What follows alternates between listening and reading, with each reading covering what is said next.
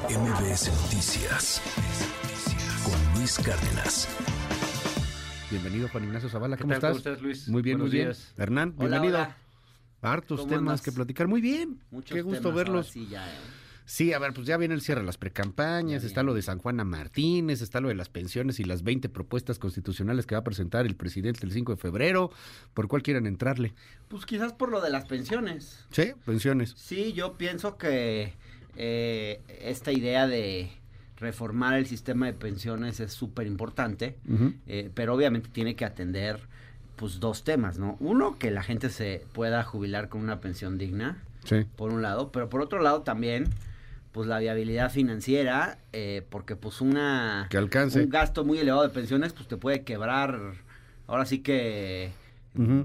Mandar a la fregada el presupuesto público y todo, porque es el principal rubro presupuestal en México, Sí. se va en pensiones, creo que es entre el 20 y el 30% de todo el presupuesto.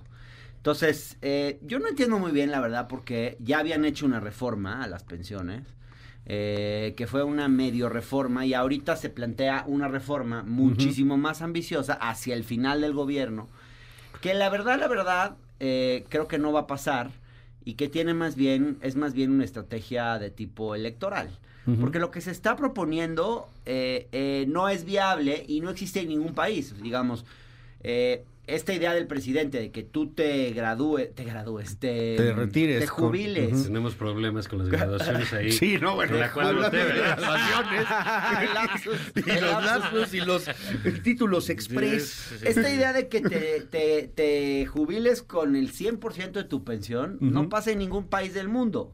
Primero porque el dinero no alcanza. Segundo porque además, eh, digo, por ejemplo, en países europeos es entre el 50 y el 60%. El país, los países donde de plano está mejor son los escandinavos, 70%, pero pues pagan unos impuestazos. Sí, pagan claro. casi el 50% de lo que ganan esos Son cuates los lo pagan pequeños. impuestos. Entonces, este, esta idea de promover que te jubiles con el 100%, pues no, no es viable. Entonces también digo, bueno, eh, falta como que hacer una propuesta, pues, que pueda ser Pues es que yo no sé si al final esto es electorero, ¿no? Es para entrarle a la narrativa. Por cierto, hay un dato interesante que ponía Enrique Quintana en el financiero ayer. Ajá. En 1995 el gasto público en pensiones y jubilaciones equivalía al 15.7% del pago de la nómina corriente. En este 2023 que acaba de terminar, el porcentaje es 94% del pago de nómina corriente, del pago de, de las nóminas de los trabajadores en el, en el gobierno. Se va en pensiones hacia el 94%, de acuerdo a lo publicado ayer por Quintana. ¿Qué dices, Juan Ignacio Zavala? Mira, yo eh, bueno, concuerdo con, con- con lo que dice Hernán. Y hay ciertas cosas que no, Ujú. eh, que ahora sí como, como dicen en, en- en finanzas, checas, checan pero no cuadran. Sí, claro. ¿no? En materia de, de- de finanzas. La realidad es que ha cambiado el- la cuestión demográfica mucho de que se Sí, hizo claro. este primer pl- planteamiento de pensiones a la fecha. Pero yo quisiera llamar tu atención, la del auditorio. Luis. También la de Hernán, ¿verdad? Que está tonteando. En- en- Estoy tuiteando que nos vean. Pero eh, sobre lo siguiente, ¿por qué el presidente de la República eh, quiere lanzar un paquete de 20 reformas en su último año de gobierno? ¿Qué puede pretender el- el- un, un presidente saliente eh, con Y que esto? sabe que va a perder, además, ¿no? O sea, que no, las puede ganar o en... que las gane, o que las gane. en no, no, el yo, Congreso. yo me pregunto qué quiere, qué pretende, qué busca. Una, la parte, este, digamos, eh, suave sería lo que dice Hernán. ¿no? Eh, que, y que muchos concuerdan que es un asunto electorero, tú mismo lo estás diciendo aquí, si va a perder es más bien para promocionarse él y sus grandes medidas, etcétera. Lo que a mí me parece es que todo lo que hay detrás de eso, porque se va a mover como puede para sacar por lo menos un buen porcentaje de ellas, es que él quiere seguir gobernando y es clarísimo que le quiere imponer una agenda de gobierno a Claudia Sheinbaum. Ya si te es que, proyectas. si es que está, no, no me proyecto, es clarísimo. ¿Qué- tiene que ver eso con la reforma de pensiones? ¿Cómo que qué tiene que ver? Estás El- mezclando el manzanas con día no, jueves. No, no, El presidente de la República quiere dejarle a Claudia Sheinbaum que dicen ellos que va a ganar y que tiene 20 puntos y tal. O sea, si tiene tanto, ¿para qué le diseña un plan de gobierno? ¿Por qué no la deja? ¿Por qué refuerza esa imagen de marioneta que tiene Claudia Sheinbaum de que es manejada, conducida, movida por López Obrador? ¿Por qué el presidente López Obrador diseña todo un plan de gobierno? Son 20 reformas de lo más disímbolos, Por discúlpame. claro. no es un Tú- plan de tú- gobierno. Tú dices, tú dices, de- tú dices las reformas de pensiones, bien, ahí está la reforma la judicial. Ahí va a ser de todo lo que puede, ¿sí? ¿Para qué? Para que Claudia Sheinbaum no se mueva de un cartabón muy fijo que le va a dejar el presidente Andrés. Manuel. Nada más concluyo, que le va a dejar el presidente Andrés Manuel López Obrador. Creo que si yo, yo veo mucha preocupación, en, en- en mucho nerviosismo en la campaña de, de Claudia Sheinbaum, me imagino que no se creen sus propios datos, porque si fueran ciertos, no, no actuarían así. Y lo otro es de veras, este, lo dijo Xochitl muy claramente, oye, este, Claudia, si te dan permiso de, debatir. Fuera de lo que digas de Claudia, te puede Sí. caer bien, te puede caer mal. Oye, para mí tiene un, un currículum técnico pues, impecable la señora, ¿no? En ese sentido. no Doctora, duda, científica, etcétera, bla, bla, bla. estudió en Berkeley, Pero pues también rollo. es clarísimo que la mangonea el presidente y que no la deja.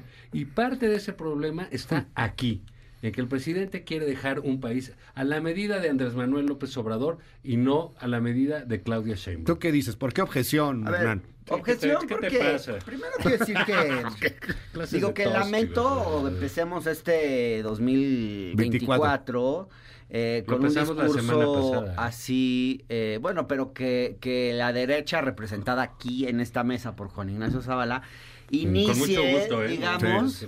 inicie su, su primera participación importante en esta en este año en esta mesa diciendo que Claudia es una marioneta de López Obrador digamos primero eso Pero que diga que de Noroña o de y, Jesús y que va a ser ¿no? una marioneta y, y que, y que López Obrador le quiere dejar ya Eso hecho un programa de gobierno no yo. por dos razones primero porque revela una gran cantidad de prejuicios pues la verdad sí machistas o sea la No, no mujer instrumento del hombre Bueno, tenemos o candidatas sea, mujeres. que, que eso, eso tendrías no va a que tener. pensar sí. si el candidato fuera un hombre, si fuese Marcelo Ebrard, si estarías diciendo lo mismo.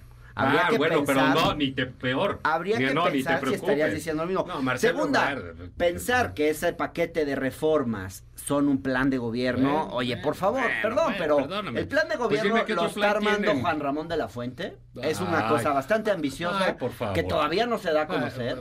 Pero por favor, esto no es un plan de gobierno. Está armando Juan Esto Ramón de la de- Fuente. No, Sí puede ser que haya una motivación electoral en Ah, esta propuesta de Ya vamos pensiones. llegando a Pénjamo. Pero ¿De qué eso yo lo dije. el- el- Ah, el- Y, ¿de qué igual que en la idea esta que yo no comparto, porque Ajá. yo no defiendo todo lo que, lo que propone el presidente, ni mucho haces menos. bien, claro. Igual que esta idea de elegir a los jueces y a los magistrados por voto directo, Que es que yo creo que el propio presidente sabe que es Sí. inviable, que no va a pasar y que nunca va a ser. No hubiera llegado Lenia Batres. Entonces, eso no es un plan de gobierno. Exacto. Eso no es un plan de gobierno. Oye, Es pero- más, ¿Qué? Bueno, digamos, entonces, ver, ¿para qué haces eso? ¿Para hay- qué, bueno, yo- ¿para qué meter hay ese ruido de reformar la Ajá. Constitución? Bueno, para ese es un que buen si- punto. Si, su- si- si ganara, en el hipotético caso que ganara la señora Sheinbaum, ¿por qué le va a dejar eh, todas esas reformas hechas?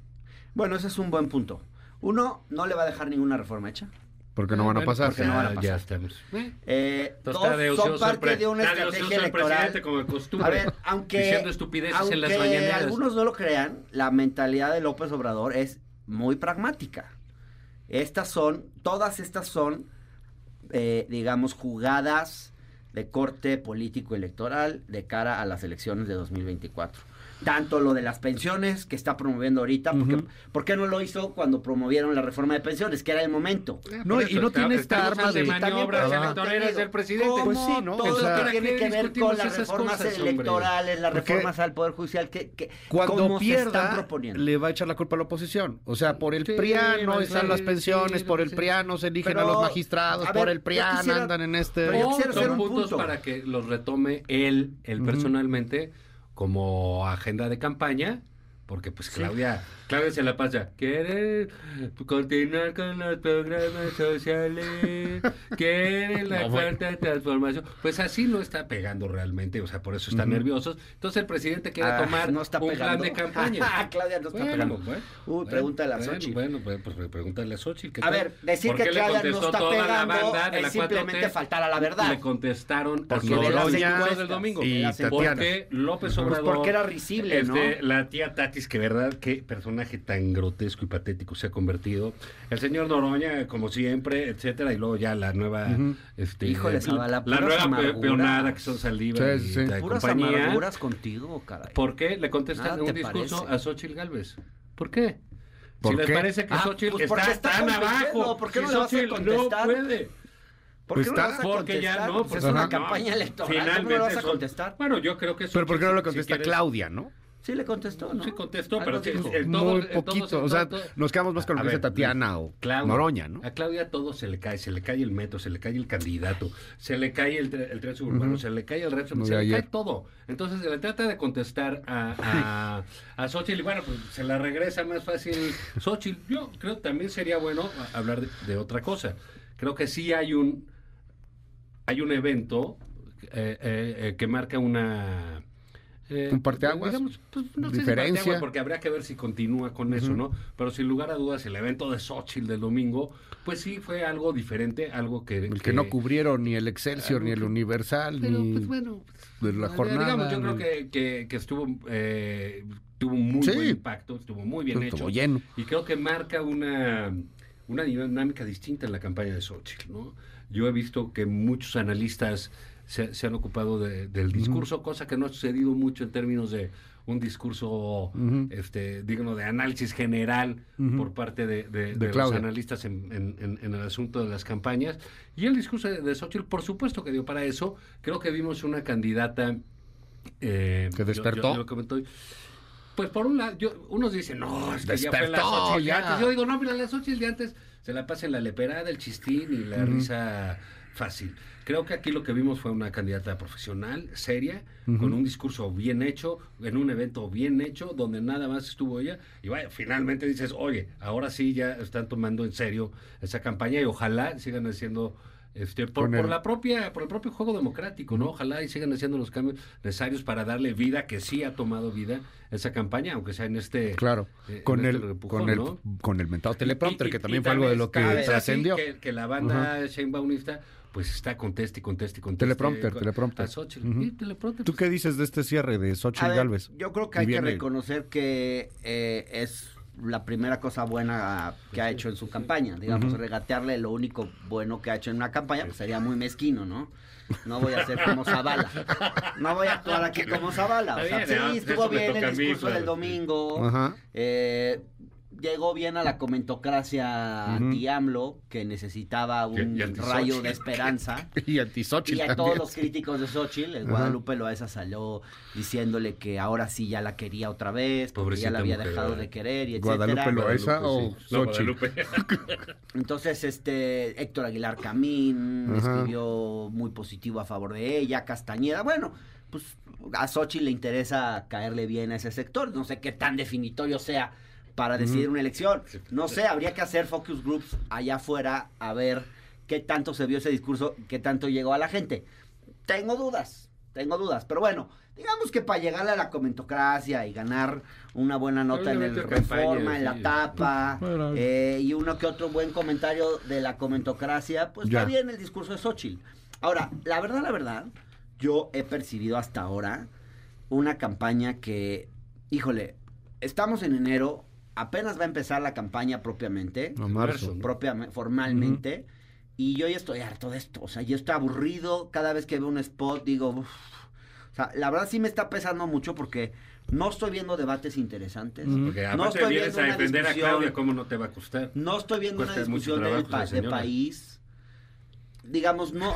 Honestamente, de, ninguno de los dos lados estoy viendo sustancia hasta ahora. Ojalá Bueno, se supone que no lo pueden hacer Ojalá porque la ley Ah, mexicana la ley muy se la rara te prohíbe hasta las mentadas propuestas, ¿no? No es o por sea. eso, la ley ya sabemos que se la O pasan sea, por- porque ninguna de las dos ha hecho nada, el, caí- el país Oye, a pedazos en un buen de cosas. Ahí, por ahí circuló, bueno, Ajá. a raíz de un, un reto que le aventó Xochitl a Claudia, y Claudia está, y eso. Lo y de debatir. Salió los debates. Y bueno, creo que ahí también habría que considerar ya a un, a un nuevo actor, que es a Jorge Álvarez Maínez. ¿No? Que creo que él, digamos, lo que tiene que ofrecer eh, de entrada, lo que, Ujú. lo que vemos ahora sí que los pocos que lo conocemos, que lo ubicamos como personaje público, pues es precisamente una consistencia De- en, en- en- en términos de discurso, con muy buenos reflejos. es- Lo, lo, lo decíamos que el otro día, es un, eh, ha sido un legislador este, muy relevante, pero creo que está ahí, está, eh, y Xochitl hace bien en, en- en nombrarlo de, y, recogerlo, Claudia, como sea.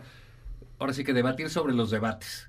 ¿Qué- Me- quiere, me- quiere me- 13. me- pues, pero lo- lo- los que fueran, lo que se está dando esta semana ya es un debate en sí, ¿no? Entonces, bueno, creo que en la medida, eh, lo, lo hemos comentado aquí, que la, la medida en que avanzara eh, las campañas y este año, la gente iba a estar me- metida de lleno en, en- en lo que es esta agenda. A ¿no? partir de marzo, yo creo que a partir de Sí, marzo ahora sí ya vamos a ver el tema, porque nosotros que nos dedicamos a esto, pues estamos hasta el gorro de, de políticas y, y de estas cosas, no hay sustancia, etcétera. Pero la realidad es que gran parte del país, pues no está metido en el tema, no está todavía en ese mood electoral, creo que va a entrar hasta, hasta marzo. Y, y bueno, pues de ahí viene el, el siguiente, el siguiente asunto.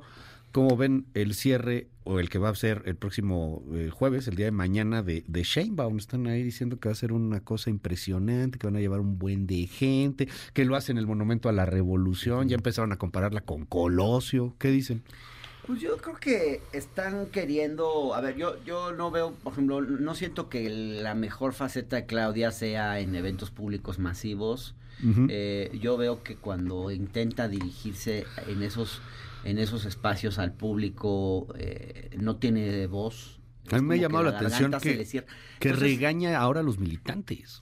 O sea, ha regañado a los Bueno, militantes cuando le reclaman de Cuauhtémoc. Blanco y cosas así. Pero digamos, esta idea de la política, Ajá. todavía de que hay que llenar la plaza y hay que llevar a mucha gente.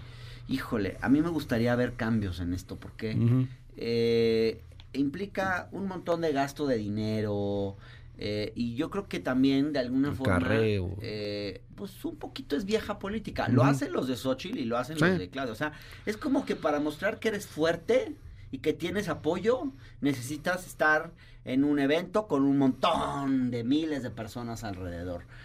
Híjole, yo creo que hoy en esta era en la que vivimos, esto tendría que ya empezar a cambiar. Ojalá Maines, que trae, que se pueda dar el lujo, digamos, de, empiece a, a mostrar que se pueden hacer campañas de forma distinta a eso, ¿no?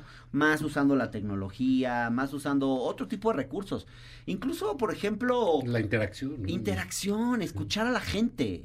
O sea, yo creo que esta idea de que el político se suba al estrado y te choree una hora o dos horas y hablen todos los otros políticos y el del verde y el del PT y el de no sé qué, a mí me da ya una fiaca espantosa sea en el lado de Xochitl, sea en el lado de Claudia, me gustaría empezar a ver cosas distintas, me gustaría empezar a ver a una candidata, a unos candidatos, este, escuchando a la gente, respondiendo preguntas, escuchando demandas, en ejercicios de otro tipo, como que eh, hay muy poca capacidad de innovar en la política. Pero no se presta Sheinbaum a eso, ¿o sí? ¿Tú cómo Mira, lo yo ves? sé, yo, eh, un poco, bueno, de- decía este Hernán que la, la mejor faceta de Claudia no es esa, yo creo que su mejor faceta no es la de candidata, definitivamente, quién sabe cuál Pero sea sí va a ser la de presidenta. la otra, pero en efecto hay una debilidad y creo que es un éxito del evento del domingo de, de, de, de. Xochitl. Hacer una cosa cerrada, no multitudinaria, sí con gente, pero ahora sí que no tanta. No habló nadie, ¿eh? Y bendito sea Dios, estaban Marco Cortés, Alito y Krill. No, bueno. Tú imagínate con esa triada psicótica. Sí, pues, ya. que además los sentaron No, sí, separados, ¿no? Este, no estaban que- juntos, que sí, estaba por allá Lito, por allá Marco y por ahí el otro, Jesús Zambrano. Imagínate la hueva. Como Sí, para no está- también esa foto sí, de esos tres exacto. siniestros. ¿no? Sí, no es que está de Imagínate, para Marco, llorar, juntos no también se ven Y peor. Mar- Sí. Marco ahí revelando ahí más. se quedó, Sí, no, así, sí, ¿qué sí, creen? ¿qué creen Estamos que firmé? pactando aquí. Sí, Sí. solo faltaba Sí, que ¿qué Marco creen que llegara pedí? con el- en el documento Pedí así, la bóveda del Banco de México. ¿Qué creen Sí, lo veo, sí. Luego, ahora va a hablar Krill. Bueno, la gente se gente. Sí, no, no, Bueno, entonces, digamos, lo importante fue eso. Fue Xochitl nada más el personaje, no hubo nada que distrajera de eso. Creo que eso también tiene que ver con el impacto del discurso, ¿no? Que nada más fue, eh, nada más fue ella. Y, ¿por qué? Creo que eso es bueno. Porque eso de los estadios, mira, ve lo que le pasó a Claudia, lo que le pasó a Josefina, lo que pasa todo el tiempo. No hay manera de llenarlo si no lo haces con camiones, llevando gente. Sí, es acarreo. Acarreo. hazle como que, ¿tiene sentido eso? No. Pues para que es efectivamente un gastadero de dinero. Lo usan los partidos para cobrarle cosas a los candidatos, para decirle, yo te llevé 30 mil, yo te llevé 40 mil. Es verdaderamente ridículo. Y sí creo que los perfiles de las candidatas, por ejemplo, ahorita, y el, de Álvarez Maínez también en particular, se prestan para otro tipo de, de, de, pues de interacción, propio de, como dicen. Claudia, Claudia no es una persona de masas, hombre. Se ve ridícula la señora. Se no, ve incómoda. No es, está súper incómoda porque no es lo suyo. Ella, quizás si dieran chance, si, la soltaran un poco, si le dieran permiso, creo que podría tener un mejor desempeño en cosas cerradas. No importa, pues ahora sí que para eso se inventó la tele, las redes, todo eso está para multiplicar mensajes, no para sí, claro. Entonces, eh, sí, ojalá, pues no sé, es el estilo de Morena, pues seguramente lo harán así grandote y no va a ser distinto a otros que ha tenido y no va a significar gran cosa, salvo que tuviese un discurso eh, muy innovador, que tampoco creo que lo traiga, pero ojalá sí, por ejemplo, como bien dice Hernán, el, el caso de Álvarez Maínez puede tener una flexibilidad eh, para, para su campaña mucho mejor, porque es, un tipo hábil y yo creo que si Xochitl y Claudia se avientan, puede ir muy bien, ¿sabes? Y sí es tener una campaña diferente y si es empezar a dejar atrás esos partidos con estructuras eh, realmente rancias. Sí, esas políticas de hace tanto tiempo. Oiga, vamos a otro tema. San Juana Martínez. Escribes hoy. Escribe hoy sobre San Juana Martínez tratando de reconstruir lo que realmente pasó. Porque me llamó mucho la atención, la verdad, Luis, que en este... Mm, después de que ella sacó en la jornada su versión, digamos, del testimonio de lo que pasó en Notimex en dos partes, además que la jornada les da un súper espacio, ¿no? Eh, me llamó mucho la atención que, pues que varios periodistas, opositores, como que le dieran tanto crédito, sobre todo por la acusación que hace, que es la más dura de todo su texto, que repercute más, digamos, hacia afuera, que es esta, esta este supuesto moche que le cobran de un 20%, que le pretenden cobrar a ella y a su grupo de trabajadores eh, del 20% para la campaña de Claudia Sheinbaum a cambio de darle un monto que ella supuestamente había solicitado para las pensiones. Eh, y cuando tú te pones a ver realmente eh, lo que pasó en Notimex, primero el cierre de la agencia es una responsabilidad de ella, de cómo mal gestionó todo y lo llevó a tal nivel de crítico que no quedó otra que acabar con la agencia. Quizás lo que debieron hecho había haber hecho es acabar con San Juana, con la directora, no acabar con la agencia, pero pues ya en el momento en el que quisieron resolver el problema ya estaba tan viciado, tan complejo que no hubo otra otra manera que hacer eso, por lo visto.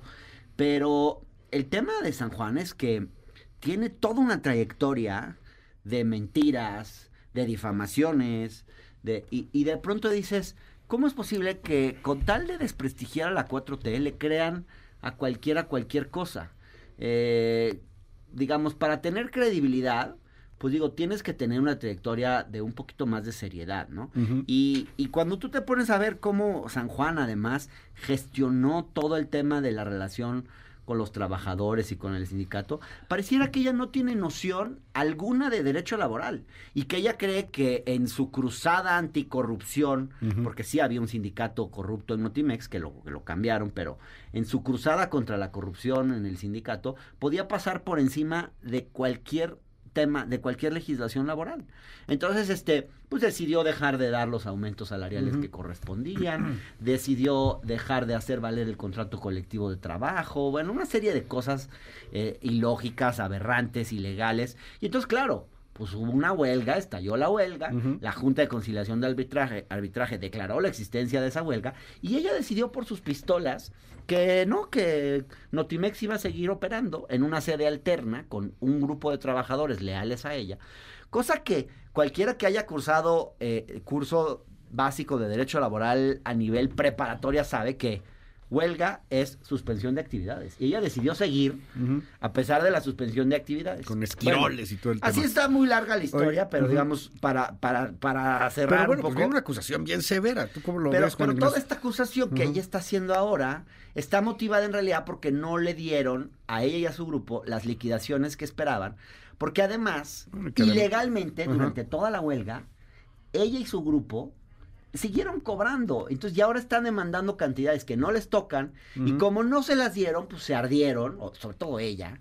Y entonces lanza estas acusaciones contra todo mundo que no tienen ninguna, ninguna lógica. Entonces, ¿quién le crea a San Juana Martínez? Pues digo, nada más los que quieren usar esto para afectar a la 4T a como dé lugar y como sea. Porque la verdad ¿Verdad? es que una persona con este historial y con esta conducta como directora de Notimex, Notimex no merecería el más mínimo crédito a su versión. ¿Tú qué dices, Juan Ignacio? Mira, dice este Hernán, ¿quién le cree a Juana Martínez? ¿Que ¿Cómo es posible una persona con ese historial? Te voy a decir quién. Andrés Manuel López Obrador. El presidente López Obrador tiene una gran cantidad de fotos, eventos en las mañaneras, etcétera, donde Se equivocó, avala, se equivocó avala moralmente a San Juana Martínez, cuando en efecto ¿Se equivocó? todos sabíamos que la señora era es una perfecta desquiciada, es una señora problemática, es una señora que está muy lejos de tener una conducta ética eh, públicamente. Pero bueno, a él le parecía una estupenda periodista, fantástica, la, la puso en Notimex, hizo todo esto que dice Hernán, con huelga siguió cobrando y todavía exige una liquidación, pero Sí, se claro. enojó y dijo, claro, ¿sabes qué? Me están cobrando el 20% para la campaña de Claudia. ¿Eso es creíble? Sí, sí es creíble. Porque Delfina le cobraba a los trabajadores Sí, claro. cuando era presidenta de Texcoco. Entonces, en la 4T eso es una práctica. Ah, ¿Que ¿Quién, le cree, la que 4T, quién le cree? Bueno, y, Todos los PRI, partidos se financian de forma irregular. Que está para llorar eso, ¿eh? O sea, todos son igual de Bueno, a chafas y de sucios. que con lo que el PRI robó más, pues por eso pero- estamos fritos. pero es una práctica Entonces, déjame concluir porque, con lo de San Juana. Entonces, ¿San Juana es un alacrán? Sí. ¿Quién se echó ese alacrán de espada? López Obrador. ¿Quién le creía a San Juana Martínez? López Obrador. ¿Quién la puso en Notimex? López Obrador. ¿Quién decía que era muy buena periodista? López Obrador. ¿no? Ahora, ¿a quién le dice que le pidió moche? Pues lo pide San Juana. Y claro, ¿a quién daña? Pues a Claudia. ¿Y quién tiene que decir algo? Pues del gobierno de López Obrador, la señora alcalde, que también es denunciada por... Por, por Sí, porque traía una bronca San Juana, inclusive con la misma Claudia Sheinbaum. papá, o sea, la familia San Juana, bueno, pues sí, pues ahí la tienen. le hizo cobertura de silencio, ¿no? No tienen, cubría pues, nada la Ciudad de México, nada Notimex. 60 decidieron que la señora San Juana fuera su compañera de viaje, ahí la tienen. Y ahora sí, pues, que San Juana tiene que comprobar, sí, pero también los otros, pues caray, qué desgracia que pida el 20%, el, el 20%. Entonces, bueno, pues el señor López Obrador le quería a San Juana, la puso, etcétera, y ahí tiene su respuesta. Dicen aquí en el WhatsApp 5571-131337, en el WhatsApp. A San Juana la mandaron a destruir Notimex. Díganle a Hernán Gómez que deje de hablar, en verdad es muy molesto que ya no hable Hernán Gómez. Ya Aquí se- dice lo, esta lo hemos dicho hasta el cáncer, pero Este- insiste el tipo en venir. Si piensan que cobrar el 20% es moral porque todos lo hacen, entonces todos No, son no, no, no. exactamente Yo no dije eso. Sí quiero aclarar que yo no dije eso. A mí me parece muy condenable, me parecen muy condenables ese tipo de prácticas, pero lamentablemente las llevan a cabo todos los partidos. Todos los partidos, por ejemplo, recurren a la financiación privada, ilegal y exceden los Bueno, montos de campaña. San Juan, ¿a quién le Sí, pero lo que quiero decir es que es muy difícil en el escenario político competir si tú no incurres en esas prácticas porque como el de al lado está pues, lo está mismo, llorar, entonces ¿no? genera, pero pero nada más quiero decir, en este caso, nada más brevemente, nada más quiero decir, en este caso en El de San particular, Juana. ¿por qué le vas a creer a alguien como San Juana que Pues trae un historial de eso al mitomanía? presidente, por favor. con- bueno, yo creo que se equivocó el presidente en ese perfil, Pobrecito. claramente se equivocó y además se equivocó en sostenerla durante tanto tiempo porque debió Ya, pues Dicen aquí en el, en el WhatsApp. Luigi comenta y pregúntale a ese matraquero de la derecha cuánto le pagan de chayote para defender a Xochil Gálvez. Desgraciadamente nada. O sea, esa es exigencia. o- sea, se quedó ese silencio. idea, por- ver que- Oye. Porque estar aguantando esos insultos de agrapa, pues tampoco, ¿verdad? Este, son una mesa de verduleros, eso es lo que, lo que son, dicen aquí en el, en el WhatsApp, 5571-131337. Yo creo que San Juana Martínez es un reflejo de la 4T. Así es. Ahora resulta que la exdirectora de Notimex todo lo que dice es falso y que Morena no pide moches.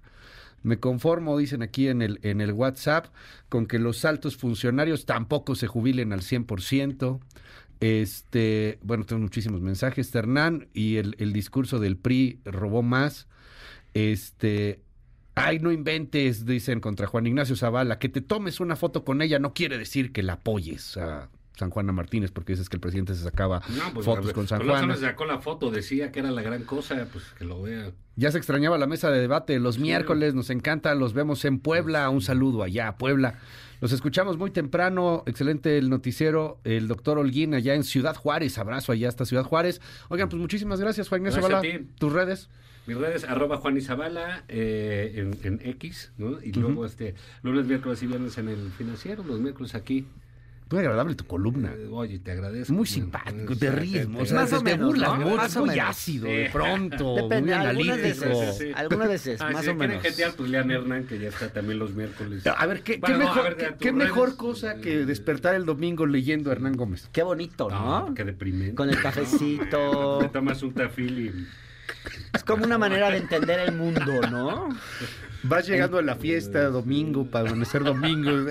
Es la pues, columna de Hernán. Gómez. Arroba Ah, Hernán muy Gómez buena. B de bueno en Twitter. Eh, suscríbanse a mi canal de YouTube, el canal de Hernán, nada más se meten, tuc, y ahí pueden ver mi contenido, mi página web www.hernangomez.com.mx y los domingos en el Universal y aquí los miércoles. MBS con mucho gusto. No, hombre, Siempre un gustazo siempre. A la causa. Y hoy escribiste, ¿no? En el Universal Y también. hoy digo, escribí, de ahí, repente los miércoles también eh, estoy escribiendo en el Universal. En la página web de El Universal. Mil gracias.